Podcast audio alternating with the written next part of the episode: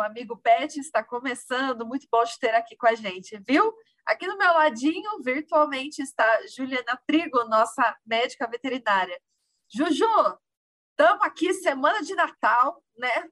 de comemoração, para falar de dermatofitose, uma doença Exato. de pele, certo? Seja bem-vinda. Obrigada, Ju. É sempre bom estar com vocês. E sim, Ju, a dermatofitose é uma doença de pele e ela é provocada por um grupo de fungos. Perfeito. É isso mesmo, é uma, é uma infecção fúngica da pele, né? Para ficar mais fácil para o pessoal entender.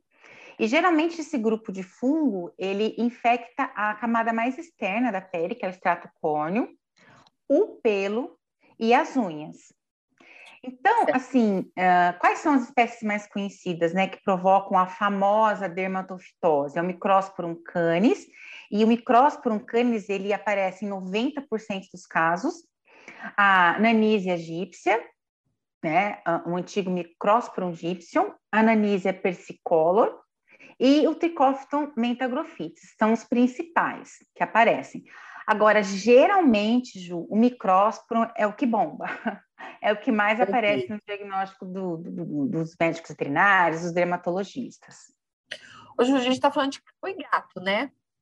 Sim, exatamente. É uma doença que acomete cão, gato e também ser humano. Olha, meu Deus! E aí, então, por ter atingido todo mundo, ela é transmissível? Sim, ela é transmissível ela pode acontecer, aliás, a, a, transmissão pode acontecer por contato direto com os esporos desse fungo, né? Que é, esses esporos eles são as formas infectantes do fungo. Então, o contato direto com o animal contaminado, como também contato no ambiente que esse animal esteve ou está, né? Contato com fômites, escovas, caminhas, uh, potinhos de comida, arranhadores. Então, entrou em contato com esses objetos que um outro animal contaminado estava por ali, né, com contato Sim. também, o, o, animalzinho ele pode adquirir, tanto o cão quanto o gato. É, então, assim, a gente tem que tomar muito cuidado, principalmente quando a gente fala de gato, naqueles ambientes em que tem muitos, né?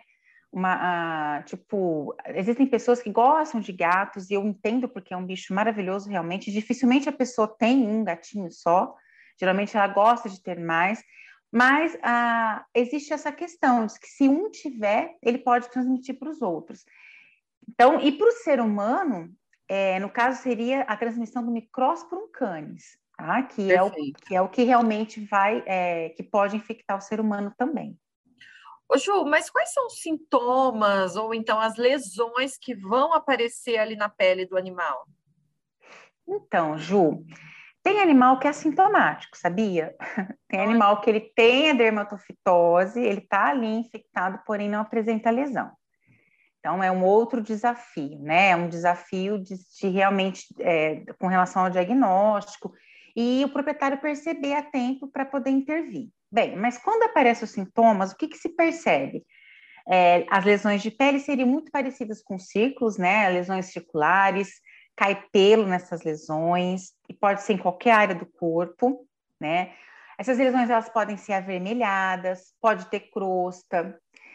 A cães da raça Yorkshire, eles podem apresentar algumas características um pouquinho diferentes, por exemplo, escurecimento da pele, espessamento hum. da pele, mais escamação.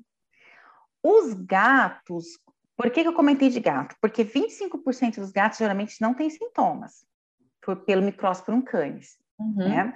Então, assim, é, eu tenho na minha casa um cão que apresentou sintoma, eu fiz o exame, deu positivo, eu tenho que correr e fazer exame no gato também, porque mesmo ele não tendo sintoma, muito provavelmente ele vai estar infectado. Olha tá? só que coisa. Exato, Ju. Então não é porque o cão tem sintoma e o gato não que eu vou só tratar o cão, né? eu preciso também tratar o gato. Geralmente, quando o gato ele apresenta lesão, é na, na região dorsal, e é muito comum em gato persa, tá? Hum. Ele apresenta na região dorsal, também cai o pelo, e, e, e, e, geralmente o gato ele se apresenta ou na região dorsal ou em, em lesões mais generalizadas pelo corpo todo, tá? Perfeito. Então, então é isso. Agora, uma coisa que a gente tem que tomar cuidado que essa doença ela é muito confundida com outras doenças de pele. Então, ela pode ser confundida com a sarna, com a sarna demodécica e com infecções por bactérias também, tá? E aí, como que faz o diagnóstico, Juju? Então, tem que, você tem que fazer certinho, porque realmente ela pode ser confundida com outras doenças de pele. O que, que se usa muito atualmente? O veterinário ele usa a, o que a gente chama de lâmpada de Wood, né? E é uma lâmpada que se passa pelo corpo do animal e vai ter uma alteração de cor onde tem ali as lesões, e geralmente é 90% positivo quando o animal está com um micrósporo. Existe é, o exame direto, né? E a cultura fúngica. O exame direto, ele coleta material e olha na lâmina do microscópio. Só que o que mais é feito atualmente, Ju, é o que a gente chama de cultura fúngica. E existe também um, um kit que se chama kit dermatofitose, felizmente também lançado pelo Urfino, em que o animal, em que o, o proprietário, ou perdão, o veterinário, ele vai coletar, né, ali o pelo, as escamas, e ele mesmo vai colocar nesse meio de cultura que é do kit de dermatofitose. É o meio de cultura que é o que mais se usa para diagnóstico de dermatofitose atualmente, ele vai colocar ali no meio de cultura e o resultado vai aparecer ali rápido, Ju, de três a seis dias, e ele vai observar esse meio de cultura até 14 dias para chegar numa, numa, numa conclusão de que é dermatofitose ou não. Então, esse kit trouxe uma praticidade muito, muito grande na questão do, do, do diagnóstico da dermatofitose. Ele é muito prático para o veterinário, que é o dermatofitose da linha concluir o fino. Agora, foi diagnosticado, é, é possível tratar esse problema? Sim, o tratamento é feito com produtos tópicos à base de antifúngicos e muitas das vezes também sistêmicos, antifúngicos por via oral. Lembrando que na, a Urfina ela tem em seu portfólio a nossa linha Bris, que a linha Bris ela não trata dermatofitose, pessoal. Só que geralmente os produtos tópicos que são usados que são shampoos, principalmente os shampoos que se usam para tratamento de dermatofitose, que tem um antifúngico, eles podem ressecar a pele desse animal. Perfeito. E aí, sim, Ju, entra a nossa linha Bris. Nós temos produtos para pele seca, ah, maravilhosa. É, produtos para pele oleosa, a gente tem shampoo, a gente tem spray, a gente tem sérum, que vai auxiliar na hidratação dessa pele que está, ah, na verdade, ressecada por conta de uso de um produto antifúngico. Uhum. Então, aí sim a nossa linha contribui para o tratamento de dermatofitose, mas não que ela trata.